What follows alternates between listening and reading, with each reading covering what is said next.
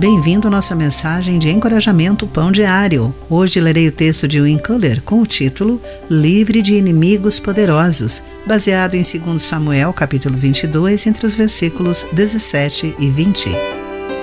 Em 2010, George Vushnovich, 94 anos, filho de imigrantes sérvios para os Estados Unidos, foi premiado com a estrela de bronze por organizar o que um renomado jornal chamou de um dos maiores esforços de resgate da Segunda Guerra Mundial.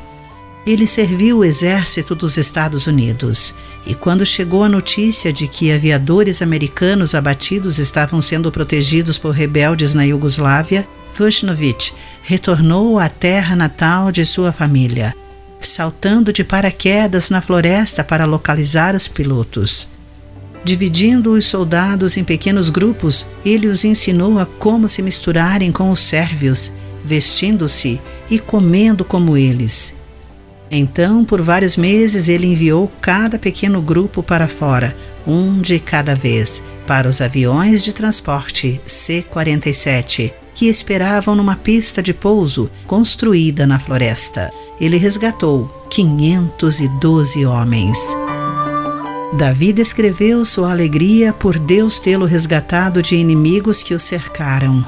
Deus dos céus estendeu a mão e me resgatou, tirou-me das águas profundas. Segundo Samuel capítulo 22, versículo 17.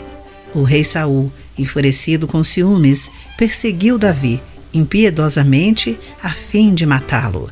Mas Deus tinha outros planos. Livrou-me de inimigos poderosos, dos que me odiavam e eram fortes demais para mim.